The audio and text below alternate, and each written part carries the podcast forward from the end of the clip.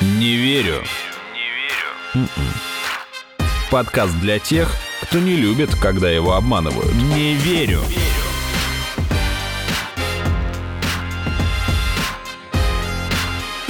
Не верю. Здравствуйте! Это подкаст «Не верю», где каждую неделю вместе с экспертами мы обсуждаем самые интересные фейки, мифы, мистификации и заблуждения. Меня зовут Артем Буфтяк, мои соведущие Наташа Шашина. Привет, привет. Игорь Кривицкий. Это я. И так уж вышло, что часть нашей редакции уже почти год регулярно касается темы Второй мировой и Великой Отечественной войны. И насмотрелись мы за это время на много разной чуши, странных теорий, мнений и всего остального, так что выпуск «Не верю», посвященный войне, был лишь вопросом времени. И вот этот момент настал. Разобраться в многообразии мифов и заблуждений о Второй мировой войне нам поможет кандидат исторических наук, доцент кафедры теории и истории журналистики РУДН Николай Петрович Пархитько. Добрый день.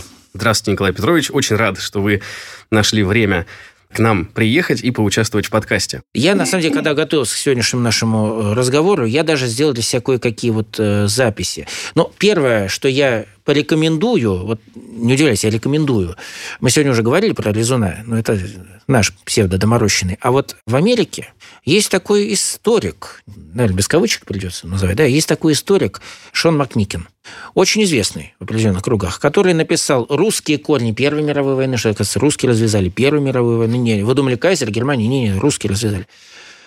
20 апреля, замечательная дата, да, день рождения Гитлера, 20 апреля 20 года, видно, нумерология дядя увлекается, значит, э, вышла книга под названием «Война Сталина». У меня, как у историка, возникает вопрос, что дяденька взялся за изучение нашей историки, что у него своей нет. Ну, в Америке плохо с историей. Ну, Государству да. сколько лет там? Ну, да, не да, очень много. э, Санкт-Петербург старше значительно. Но дело, де- де- дело не в этом. Знаете, я эту книгу почитал. Я вот не пожалел трафик своего компьютера, я скачал PDF-версию там, с пиратского сайта, извините, но скачал.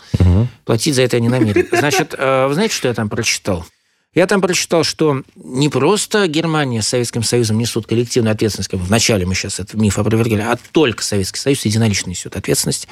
И что Сталин специально знал, что к чему, каким жертвам это приведет, Сталин это все планировал. Сталин обманул Гитлера. И Сталин, положив 27 миллионов своих граждан, знал прекрасно, что ну, зато ему достанется половина Европы.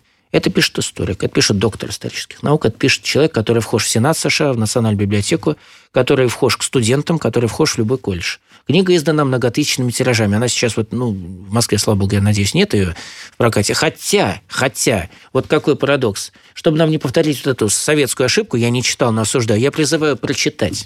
Я призываю прочитать, оценить и сравнить с тем, что вам рассказывали ваши там, деды, ваши, ну, у кого-то там, кто постарше, отцы, просто вот, ну, элементарно включить здравый смысл. И вот эта литература сейчас почует американское молодое поколение.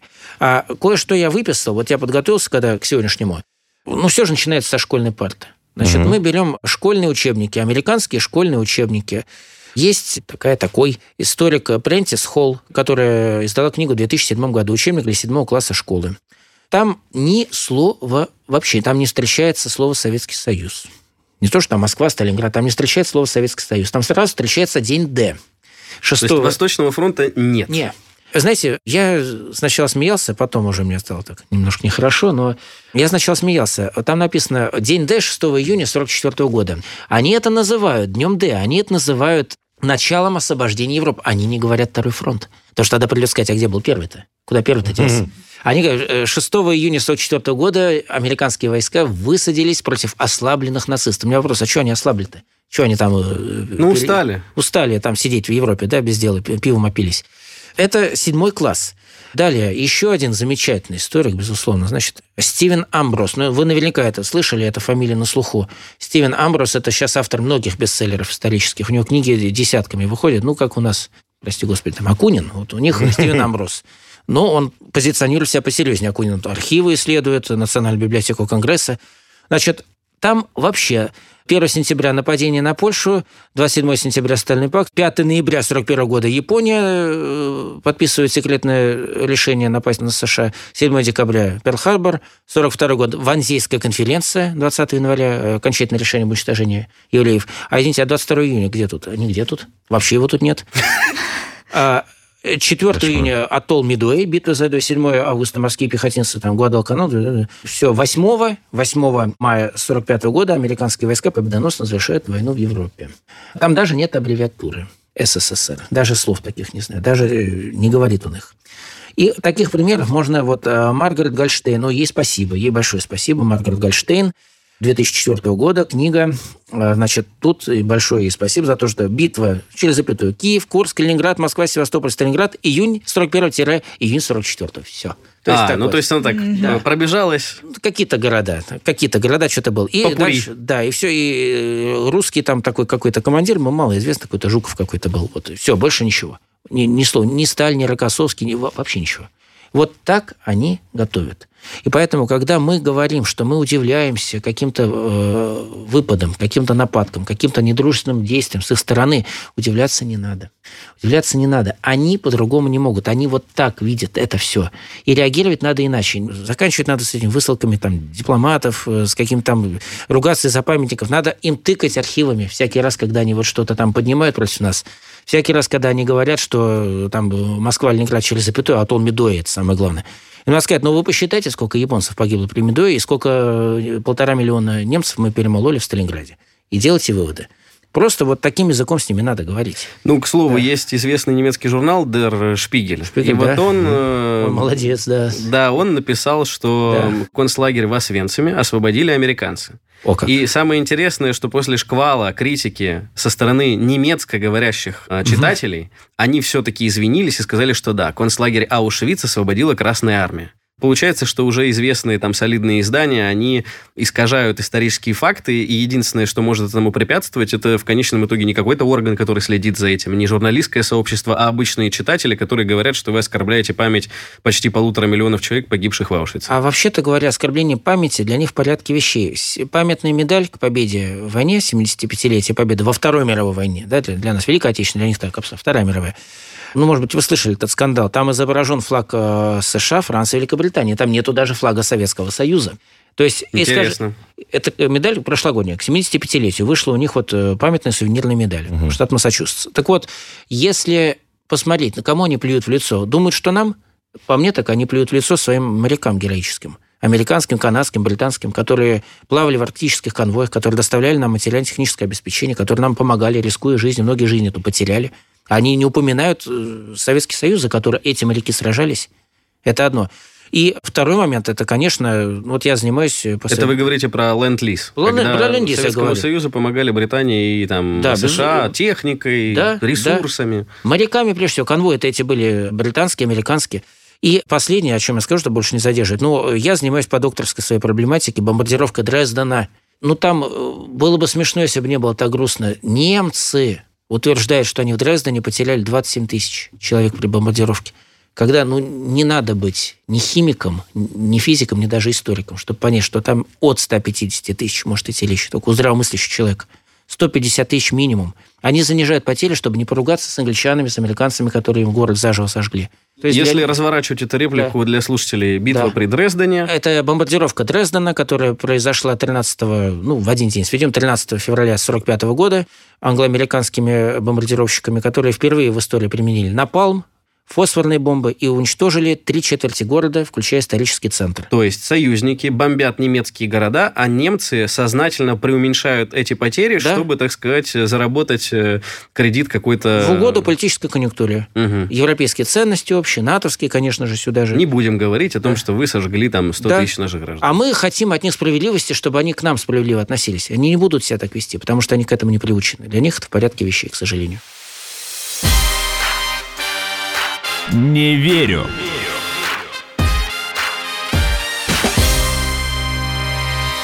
Наверное, можно сказать, что одно из самых популярных сейчас мнений, с которым я сталкивался очень часто, особенно среди молодежи, так выразимся, так и характеризуем эту э, себя. возрастную группу. Не, я не про себя. Это про то, что ответственность за начало Второй мировой войны равноправно разделяют СССР и Германия – Николай Петрович, можно ли сказать, что это мнение подкрепляется фактами историческими и вообще оно справедливо?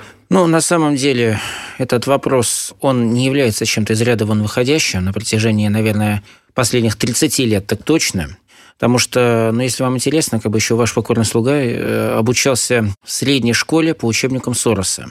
И в этих учебниках черным по белому было написано, что не просто коллективную ответственность несут СССР и Германия, но едва ли не СССР вообще открыл э, Гитлеру ворота во Вторую мировую войну, подписав с ним э, пакт о ненападении. Угу. Так что этот тезис, э, ну, лично я слышу, ну, образно говоря, там, с 12-13-летнего возраста. Ничего Друг, себе. Другое дело, как к этому ко всему относиться. Вот это большой вопрос. Угу. То есть э, то поколение, которое ну, образно говоря, вот мои родители, ну, ваши родители, я так понимаю, тоже. То есть те, кто родились в 50-х, там, середине или конце 70-х годов, они имеют так называемую ментальную, наверное, прививку от э, исторической лжи и фальсификации. А вот э, молодое поколение, которое вы упомянули в своем превью, они, к сожалению, относятся к наименее защищенной категории населения, которая пока еще не имеет ни необходимых знаний, ни тем более жизненного опыта, чтобы критически воспринимать такого рода информацию. Ну и там, что греха таить, в общем-то, есть такие понятия, как там подростковый протест, это там альтернативная точка зрения, которая ничем не подкреплена, это никуда не девается. И наши оппоненты этим пользуются, к сожалению. Насчет исторических фактов. Можно ли что-то под это дело подогнать. Вот я не зря упомянул слово «подогнать». Именно этим занимаются наши оппоненты. Значит, что тут можно сказать? Они, как правило, нам пеняют в принципе, только один документ. Акт Молотова-Риббентропа? Совершенно верно. Кстати говоря, Игорь, э, вот я ремарку себе сразу позволю. То есть угу. пакт Молотова-Риббентропа это историографическое клише англосаксонских государств. Угу. Потому что официальное название договор о ненападении, либо, в крайнем случае, пакт о ненападении между СССР и Германией. Пакт Молотова-Риббентропа – это то, что вот они пишут во всех своих учебниках. Учебников я сегодня обязательно коснусь, угу. если позволите, Конечно. зарубежных учебников, разумеется. Да, они нам пеняют договор о ненападении, называют там пакт о ненападении, угу. как угодно можно называть. Э, суть от этого почти не меняется. Забывая совершенно о том, что, ну, как минимум, Первой страной, которая заключила аналогичный договор э, с нацистской Германией, была, вообще говоря, Польша еще в 1934 году. Ох, ирония. Те, кто громче всех чем-то недовольны. Но это как бы это так по-хорошему. А по-плохому говоря, инициатором Мюнхенского сговора, который привел к ликвидации целого государства со второй оборонной промышленностью в Европе после германской. Речь о Чехословакии. Безусловно, угу. да. Речь идет о разделе Чехословакии, о передаче Судетской области, кстати, промышленной развитой области в состав Германии. 29 сентября 1938 года уж это был точно не Советский Союз. Он даже туда не был приглашен. Да. Даже туда не был приглашен. Вот, это единоличное решение, ну как-то коллективное единоличное решение таких стран, как э, Великобритания, Франция, ну понятно, что Германия и примкнувшая к ней Италия, да, Чемберлен э, Даладье, Гитлера Муссолини – а чешская сторона сидела в коридоре, вообще-то говоря, и ждала, как тот двоечник, когда ее позовут и сообщат ей об участи ее страны. Вот насчет того, кто кому открыл ворота, куда на самом деле. Германия еще до сентября 1938 года, ну, не то чтобы стеснялся или опасался чего-то там с инстинктом самосохранения плохо было изначально, но они как минимум зондировали зондировали почву, насколько можно далеко зайти. Свои... Что позволит. Да, насколько далеко. Мы все помним ввод германских войск в Ленинскую демилитаризованную зону. В 1934 году. Мы помним введение всеобщей воинской повинности в 1936 году. Мы все прекрасно помним аншлюс Австрии 12 марта 1938 года, который вообще не был никем осужден от слова совсем, ну, как сейчас говорит молодежь, да? Вообще не был осужден. Но вы себе сегодня представляете нечто подобное в отношении там, не то что Австрии, как у любого европейского государства, самого крохотного, хоть ну, да. хоть Ну да, то есть... Э... Мы про, про Крым до сих пор никак не угомонятся. Нужно напомнить слушателям, что это мы обсуждаем э, ситуацию, когда Германия просто взяла и присовокупила к себе соседнее государство Австрия. Да, совершенно верно. Причем предшествовал этому, опять же говоря современным языком, механизм, напоминающий цветную революцию только а, да. с нацистским подтекстом. Нацистские австрийцы, собственно, да, там... Зейс Инквард, который возглавил момент... Это лидер маргинальных социальных кругов Австрии, да, они были, они громкие, да, но они отнюдь не составляли большинство, моментально получил должность министра внутренних дел со всеми последствиями. Я правильно понимаю, что вы сейчас говорите о том, что если уж э, восстанавливать причинно-следственную связь, то Советский Союз скорее своим пактом о ненападении, он завершил вот эту, этот процесс все, э, все больше и больше развязывания рук Германии нацистской? Ну, не совсем так. Не совсем так. То есть даже не так? Даже, даже не так. так. Нельзя сказать. А, понимаете, в чем тут проблема? Советский Союз пытался действовать на равных со странами западных демократий как раз-таки до э, Мюнхенского сговора. Угу. Но когда Советский Союз увидел, дипломаты увидели, и Литвинов, и Майский, они увидели, что страна, к которой западный мир относился с гораздо большей симпатией, чем к коммунистическому Советскому Союзу, то есть сначала Австрия, потом Чехословакия, что их попросту сдали, Советский Союз сделал очень правильный вывод, что здесь надо только сам за себя, больше никак. Больше никак. И какие страны гарантировали Советскому Союзу ну, как минимум, отсрочку войны. Ясно было, что не избежать. Отсрочку. Что, Англия, что ли? Франция, что ли? Ничего подобного.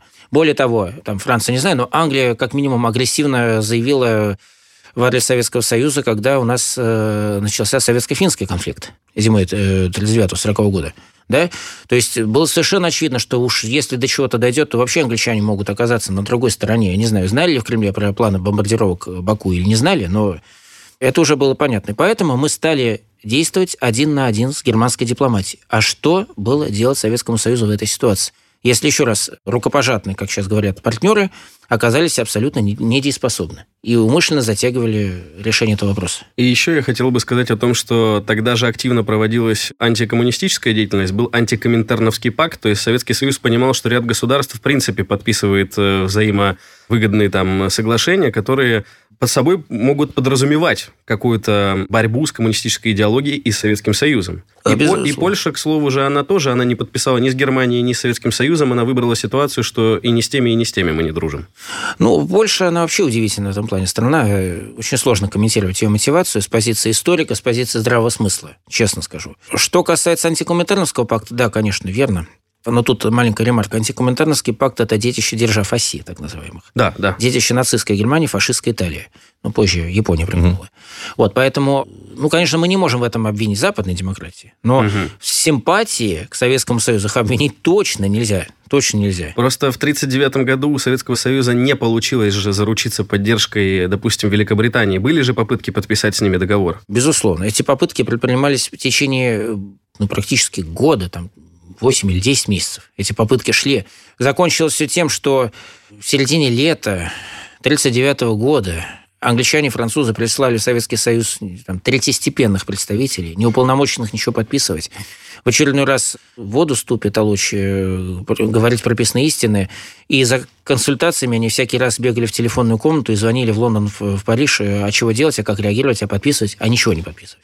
Но зачем это было нужно? Когда Советский Союз видел, разведка же работала со всеми там преимуществами, недостатками, разведка работала. Мы видели, что идет концентрация германских войск у границ Польши. Поляки категорически возражают э, пропустить советские войска для какого-либо противодействия. Но это было ясно еще, когда с Чехословакией была ситуация. Это было ясно. И стало понятно, что Советскому Союзу так или иначе придется иметь дело один на один с Германией. И то, как повели себя французы и англичане в отношении Чехословакии, с которыми э, у Франции был прямой военный договор. Да, кстати. У Советского Союза тоже был. Но Советский Союз, э, он же не мог телепортировать свои войска через Восточную Европу. Он должен был заручиться поддержкой Румынии и Польши, чтобы их пропустить на помощь Чехословакии. Польша в данном случае, она не просто там палки в колеса, она была прямым соучастником, оккупировав Тешинский район за Ользе. Чехословакии, когда там угу. процесс развала инициированы, начались. Вот, так что Польша – это прямой соучастник раздела Чехословакии. Об этом было не модно говорить в годы Варшавского договора по понятным причинам. Но я считаю, что об этом мы имеем полнейшее право заявлять сейчас. Поэтому кто что начал, кто э, кого обидел. Нам предъявляют после пакта о ненападении, если его так называть, ввод советских войск 17 сентября 1939 года на территорию ну, Польша, проще говоря, на самом деле Западная Беларусь и Западная Украина. А если посмотреть, что это за территории, каким образом они оказались в составе Польши, при каких обстоятельствах, мы вспоминаем советско-польскую войну начала 20-х годов. Вот, вообще-то говоря, тут можно еще дальше уйти в историю, что еще в конце Первой мировой войны, когда распадалась Российская империя, британские дипломаты в лице графа Керзена нарисовали линию так называемую, западных границ Российской империи, линии компактного проживания славян, западные поляки. А поляки эту линию отодвинули гораздо восточнее в результате советско-польской войны, когда uh-huh. Тухачевский проиграл. Опять же, поляки, они нам каждый день 24 часа в сутки припоминают э, Катынь. Ну, хорошо, мы это признали, мы рассекретили документы. Насколько я знаю, руководство России в лице Бориса Николаевича Ельцина даже публично извинилось. Но а мы-то что-то не припоминаем. Десятки тысяч российских, советских военнопленных, которые умерли в польских лагерях. Вообще умерли в польских лагерях во время Советско-польской войны. Там единицы вернулись и были интернированы. Мы об этом не говорим. Если речь идет о четырех, там, о пяти тысячах польских офицеров, которые расстреляны, да, это трагедия, но там были десятки тысяч советских военнопленных, которых они умертвили умышленно. Не рабским трудом, а отсутствием элементарных условий для выживания. Мгм. Вот, поэтому вопрос насчет того, кто несет ответственность за разгоревшийся этот колоссальный конфликт. Ответственность, конечно, при любом раскладе, она коллективная, безусловно. Но здесь нужно расставлять приоритеты. Абсолютным инициатором была, конечно же, Германия. Абсолютными попустителями были страны западной демократии, абсолютными. Не побоюсь сказать, что соучастником преступления до определенного момента являлась Польша, которая за это и поплатилась. А что касается Советского Союза, он был единственной страной, которая, начиная, наверное, с 1933 года, с момента прихода к власти национал-социалистов, который тщетно, я подчеркиваю, тщетно, предпринимал попытки выстраивания системы коллективной безопасности в Европе. Мгм. Это ему действительно не удалось, это я признаю. Ну, тут глупо не признать, потому что результата не было. Ему этого не удалось, потому что советской дипломатии ставились такие препоны, которые преодолеть в одиночку, ну, реально в одиночку, без каких-либо союзников, он просто-напросто не смог. Вот и пол- получился такой результат. Не верю.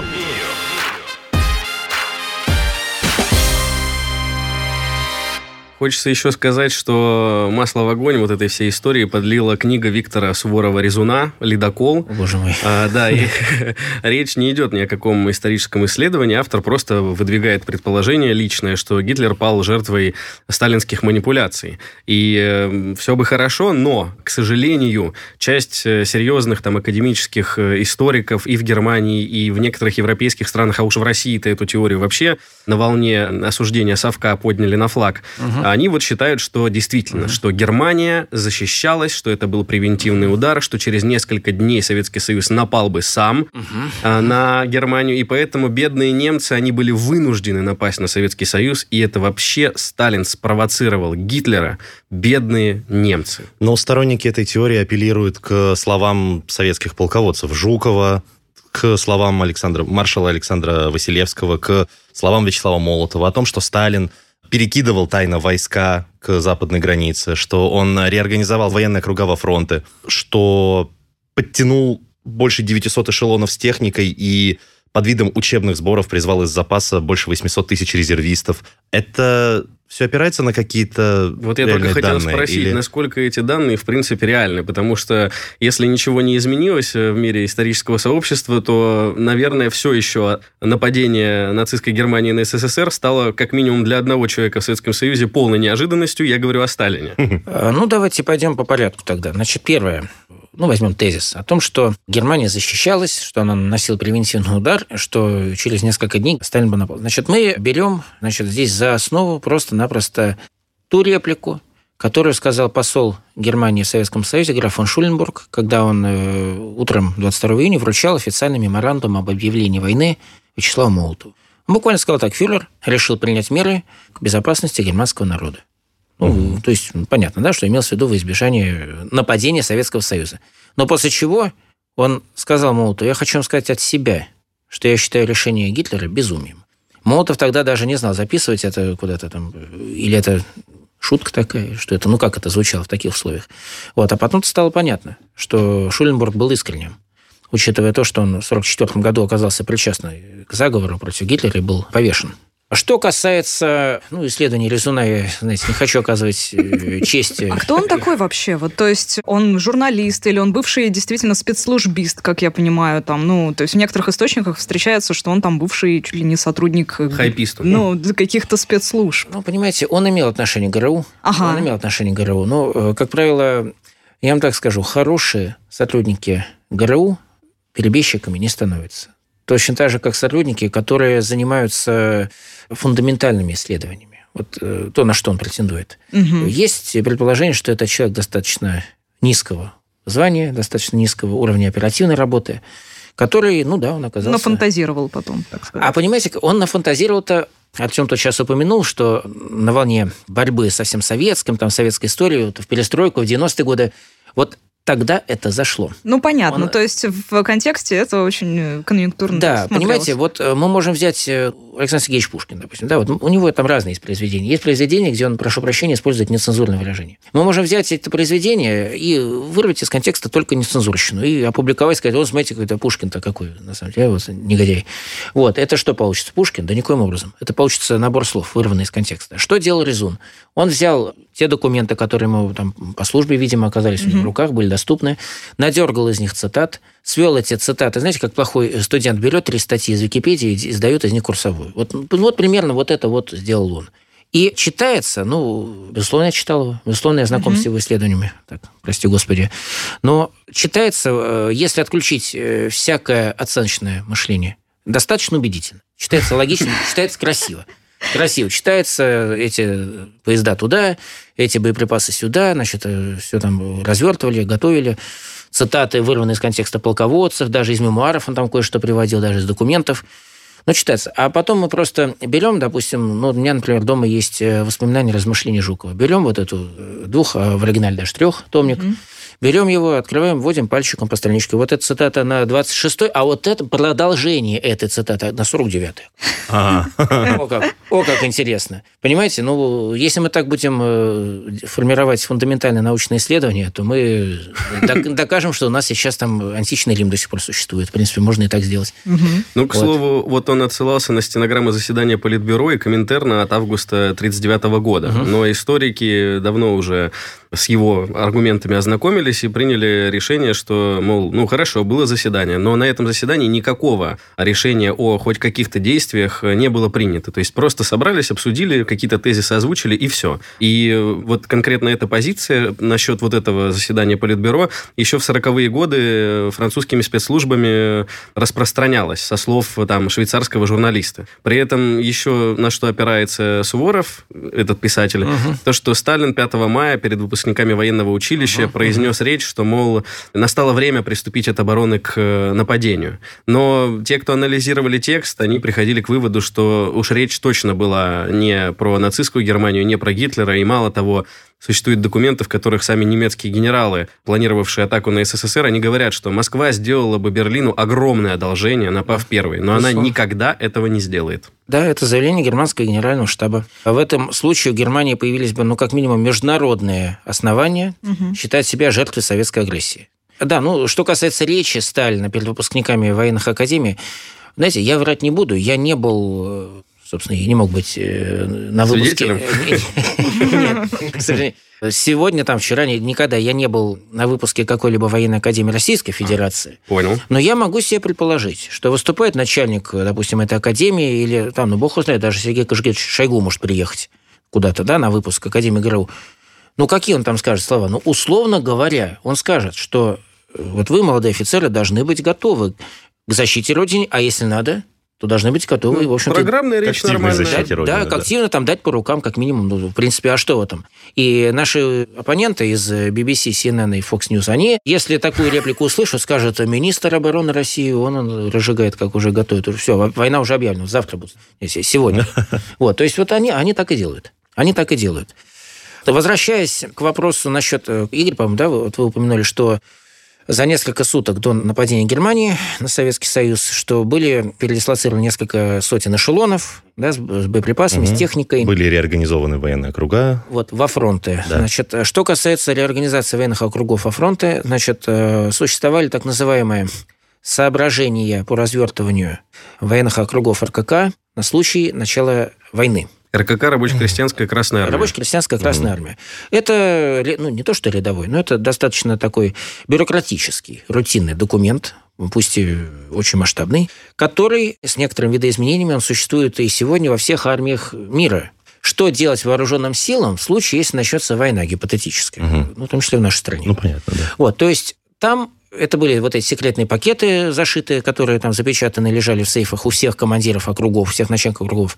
И поэтому, когда начались первые выстрелы, они вскрыли эти пакеты, там оказалось, там, что нужно делать. Другое дело, что приказы совершенно не соответствующие военной обстановке. Но, тем не менее. Насчет того, что были реорганизованы округа во фронты, вот это указывалось в этих документах. Это было в этих конвертах.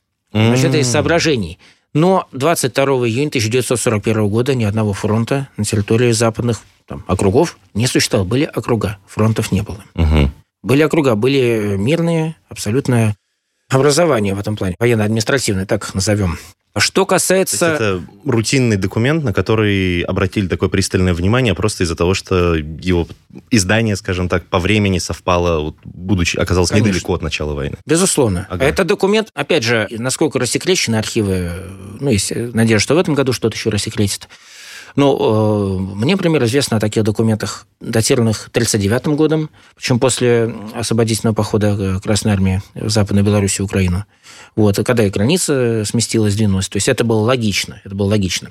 Возможно, этот документ в обновленном варианте выходил в 1940 году, а бог его знает, может быть, успели и в 1941 издать. А что касается эшелонов этих, ну, конечно же, они туда ехали, безусловно. Потому что если мы посмотрим на восемь советских мехкорпусов, которые приняли первый удар, вернее, которые первыми пошли в контрудар против клинившихся германских групп армий, эти мехкорпуса все еще находились в стадии формирования.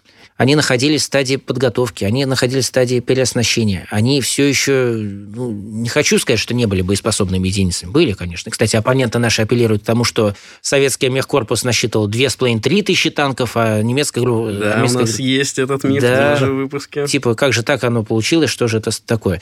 Вот, на самом деле так и получилось. Когда у вас 3 э, тысячи танков, из них одна треть тяжелые, не приспособленные к прорывам, одна треть легкие, не приспособленные к ведению ближнего боя с опытными немецкими экипажами, и одна треть там разношерстные все остальные. Математически это круто, а тактически это самоубийство. Это, как говорил командир одного из корпусов, э, не помню, по-моему, шестого, если не ошибаюсь, Попель, который говорил, это удар растопыренными пальцами. Угу. Это удар растопыренными пальцами с таким корпусом. Вот поэтому ехали эти эшелоны, ну, они ехали бы и дальше, просто шло полномерное переоснащение этих округов. Далее, немцы бросили против нас 190 дивизий, фактически, 9 армий. Четыре танковые группы, четыре воздушных флота, два оперативных соединения военно-морского флота, отдельную армию Норвегии. Финские союзники вступили в войну вскоре, через несколько дней. Что мы имели? Мы имели 149 дивизий, против 190 уже, как бы, да, не, не mm. очень-то. Более того, немецкие дивизии были укомплектованы по штатам военного времени, 15-17 тысяч солдат и офицеров. Наши были дивизии мирного времени 8-тысячные. 8-тысячные. И вот эта мобилизация, о которой э, вот вы говорите, ну, это совершенно логично и очевидно, что она была проведена. Конечно же, да. Но даже при том, насколько оперативно она была проведена и насколько эффективно были сформированы новые части соединения взамен разбитых, эта мера оказалась запоздалой. Не верю.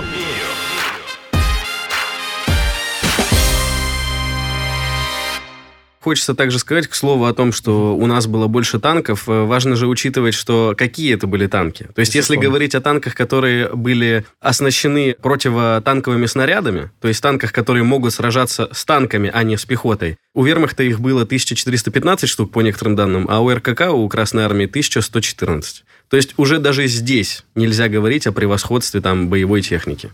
Но здесь надо скорее говорить о превосходстве тактики. Вот у меня в прошлом году вышла статья э, в журнале «Обозреватель Обзервер». Вот она так и называется «Причины тактических поражений РКК на начальном этапе войны». Когда наши мега-корпуса превосходили колоссально по численности, да и по качеству уже были Т-34 в составе, были КВ-1, КВ-2. Да, в 41 году? В 41 году были, были, были. Т-34 первые образцы 39 года, испытания 40 года. В 41 угу. году были Т-34, были КВ и 1, и 2.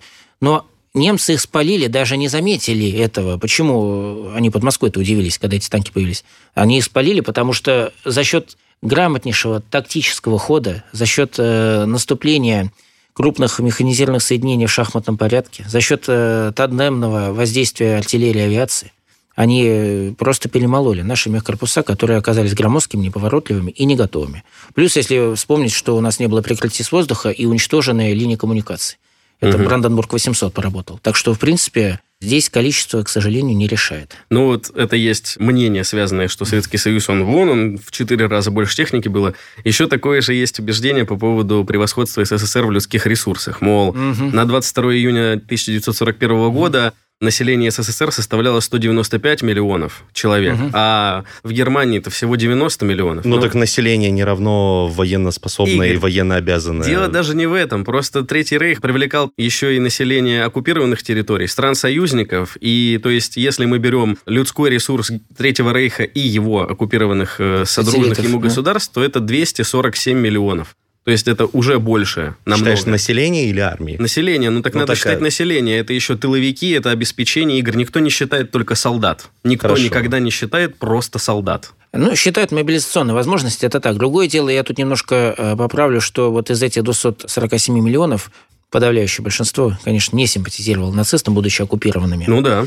Вот. И другое дело, были, конечно, и национальный легион, так называемые, были и коллаборанты многочисленные, были, ну, впоследствии там легионы СС, которые не формировали специальные воинские формирования национального характера, как бельгийцев, валонцев, фламандцев. Угу.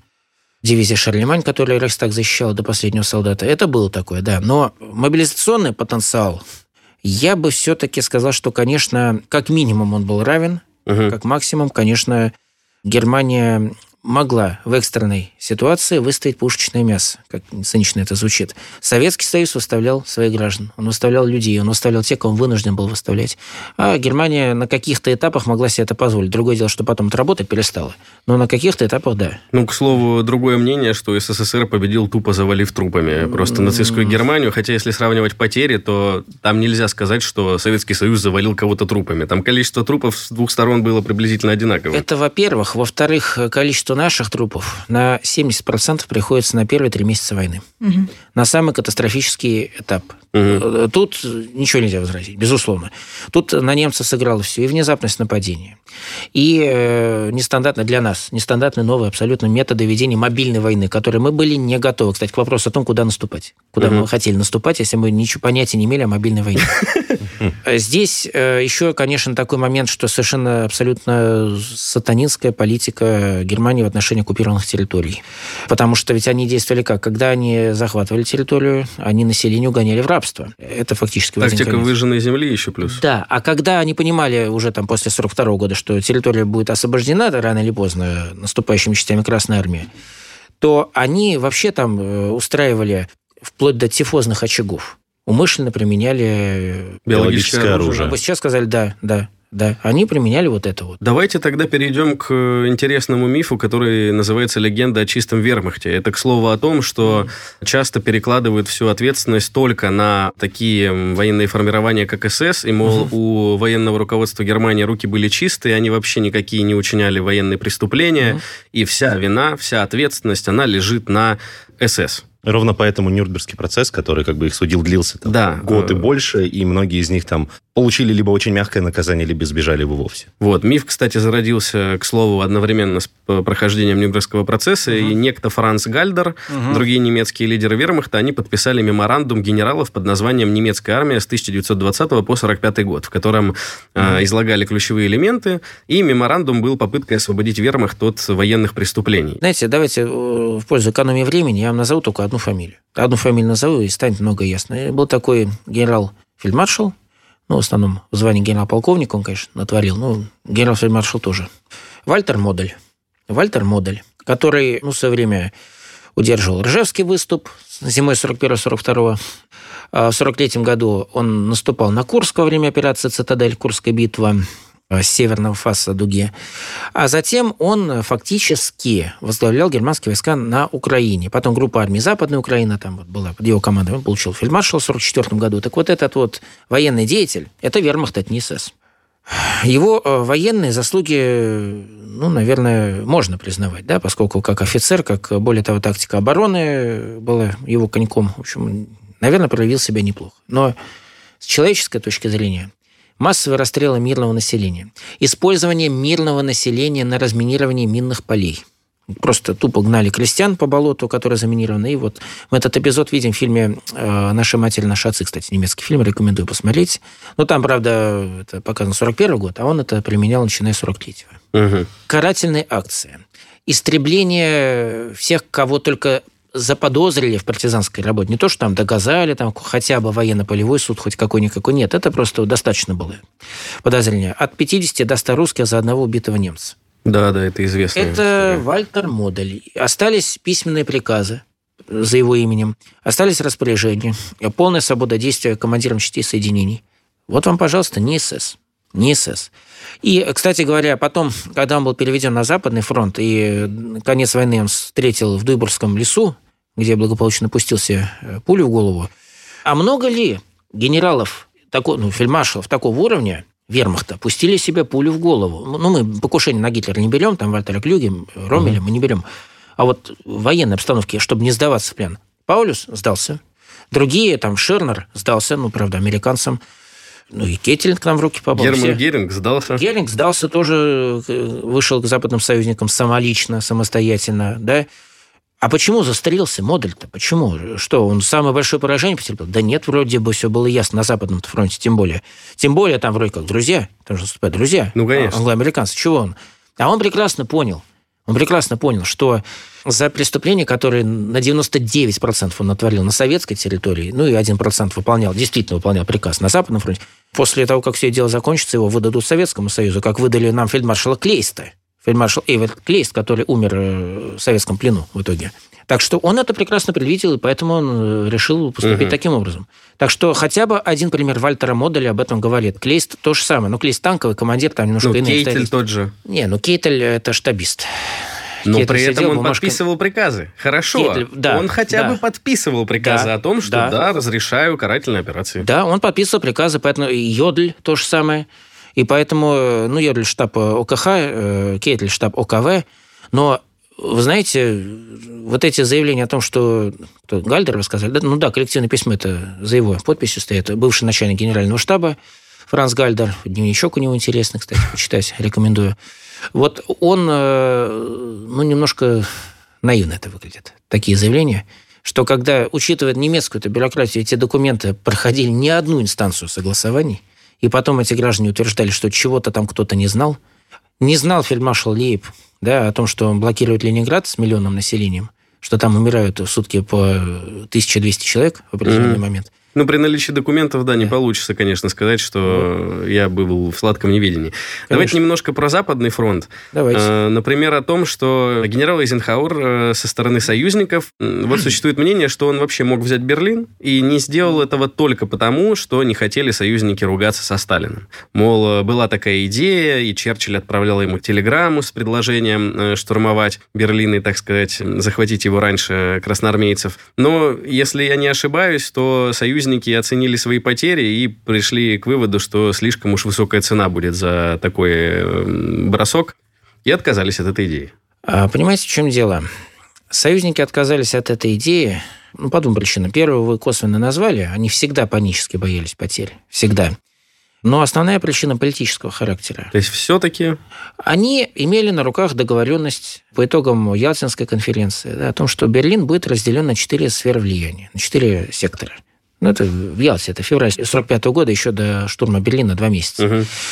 Вот. И, ну, гипотетически, зачем им было штурмовать Берлин, если в любом случае они свои сектора там получали? Ну, так вот, если математически рассмотреть, зачем? Тогда стоит вопрос, а мы-то зачем полезли туда? А ответ тоже достаточно прозаичный. Но понимаете, что такое захваченная столица вражеского государства?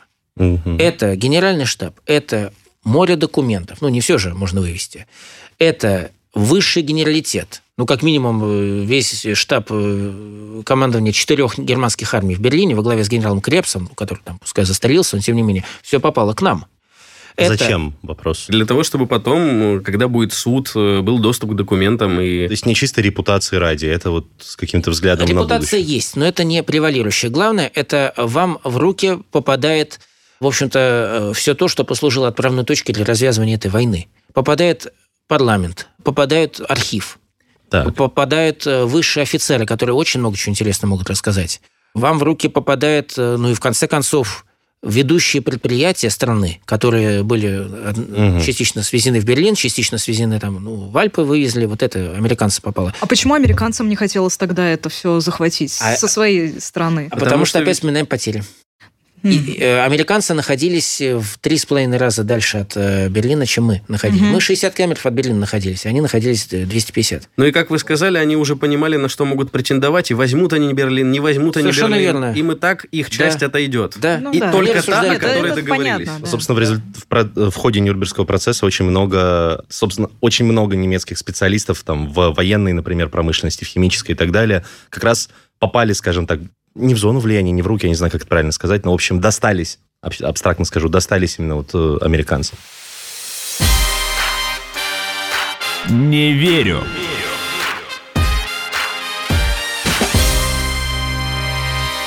К слову, у американцев есть еще очень интересная ситуация. Мне кажется, она хорошо иллюстрирует вот э, последнюю вот эту тенденцию на пересмотр, в принципе, э, войны и э, роли СССР и союзников. Вот, к примеру, посол США в Сербии Майкл Кирби в 2014 году был очень недоволен тем, что Путин посетит Белград и выдвинул следующую инициативу. Поскольку Белград э, освобождали, по его мнению, освобождала Третья Украинская армия, то надо пригласить в Сербию украинского лидера, а российского не Это приглашать. Украинский фронт, прошу прощения. Нет, это, это в его, это прямая А, цитата. а, всё, всё. Белград, Вот ровно об этом. да, Да, Белград да. освобождала Третья Украинская армия. Мгм, Вот. э, У сербов все хорошо с исторической памятью. Они там этому послу попытались объяснить э, своевременно, что Третья Украинская армия, ее в природе не существует, и освобождали Я Белград понял. войска Третьего Украинского фронта. Ага, ага. Вот. Но просто эта история, она хорошая, потому что она иллюстрирует вот этот подход, когда появляется новый какой-нибудь э, там историк, политик скорее, а, популист, э, который выходит и заявляет, понахватавшись, то, что... А вот смотрите, вы видите? Видите, украинцы освобождали Белград. Ну, смотри, а при чем тут русские? А вспомни ситуацию прошлого года, когда была годовщина освобождения Освенцима, и Зеленский тогда сказал, что вот, это же украинский фронт, и Львовская, по-моему, дивизия, он сказал, освобождала львовцы освобождали. Освенцима. Хотя при этом, не вспомнив о том, что Львовская дивизия э, формировалась, если я не ошибаюсь, где-то в Архангельской области, да? Или... Ну, она формировалась там в, несколько городов. Да, но как бы... Не во Львове. Да, название ее э, было... э, Ну, ну, название такое она получила из-за направления, собственно. Из-за освобождения этого города. Да, У нас же есть и Барнаульская дивизия, у нас и Кёнигсбергская дивизия есть точно Да. так же, да, и, и киевские там краснознаменные, все. Нет, на самом деле, ну, личность Зеленского заслуживает отдельной встречи, отдельного обсуждения. Немножко не в этом формате.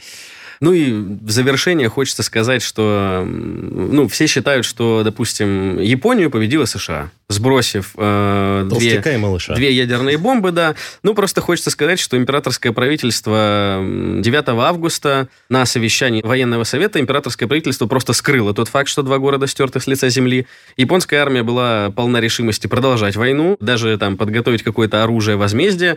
Но то, что Советский Союз вступил в войну, их планы перечеркнуло, и э, премьер-министр э, Судзуки, он, в принципе, так и заявил, что вступление в войну Советского Союза нам перекрывает все Возможности. возможности да, для дальнейшего сопротивления. Просто они оценили, что дальше тягаться бессмысленно. Ну, совершенно верно, потому что американцы ни одного крупного сухопутного поражения японцам за всю войну не нанесли.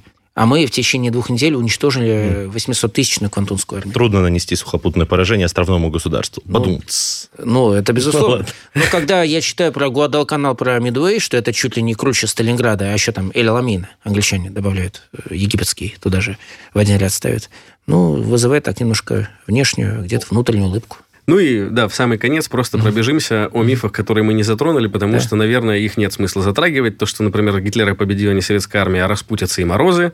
Ну, скорее всего, можно, в принципе, не обсуждать с человеком, который так утверждает э, вообще ничего.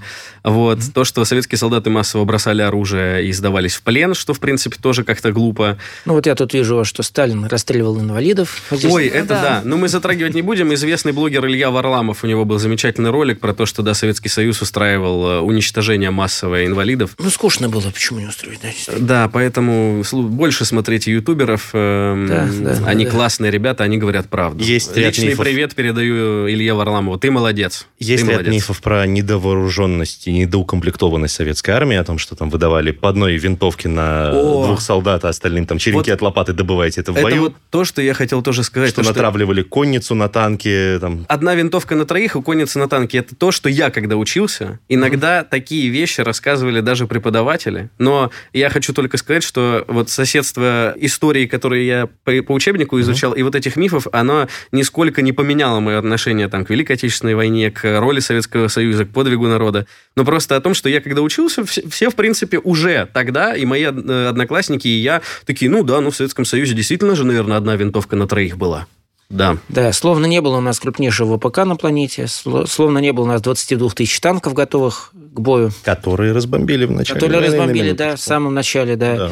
В общем-то, ну, мне интересно другое. Вот эти люди, которые эти мифы запускают, где они находят источники своего вдохновения? Они это в каких-то документах прошли. Они какие-то архивы поднимали. Они что-то где-то съездили в поисковый отряд в какой-то, что-то где-то откопали. Я думал, вы сейчас будете шутить про вещества. Ну, когда вы спросили, типа, где они находят себе вдохновение. Ну, не, ну, в общем, тут можно до бесконечности Единственный, наверное, способ этому сопротивляться, это изучать историю. Совершенно хотя бы верно. в меру там своего свободного времени и возможностей. И желательно на хороших ресурсах. Да. Вот, да, потому что, да, блогеры тоже стараются. Ну и блогеров много и тоже, к слову, хороших. Да. Э, с нами был Николай Петрович Пархитько. Большое спасибо, что вы к нам пришли. Очень было приятно побеседовать. Спасибо, и взаимно. Скажем еще о том, что мы сейчас готовим большой проект VR, э, посвященный Нюрнбергскому процессу и преступлениям э, нацистской Германии. И, к слову, в сентябре этот проект выйдет. Он будет очень большой, монументальный. Николай Петрович, кстати, согласился, и за что мы ему крайне благодарны, перепроверять за нами информацию, советовать, консультировать и указывать на то, где мы можем ошибаться, либо наоборот, э, что-то мы не докопали. Поэтому Спасибо ну, еще и за эту деятельность большое. Мало что не докопали, на самом деле. В общем, э, ждите, участвуйте в розыгрыше, который будет в эту пятницу. Обязательно посещайте наши соцсети. Вопрос мы зададим какой-нибудь интересный. С вами был подкаст «Не верю». Всем пока. До свидания. Не верю. Не верю. Слушайте эпизоды подкаста на сайте ria.ru в приложениях Apple Podcasts, CastBox или SoundStream. Комментируйте и делитесь с друзьями.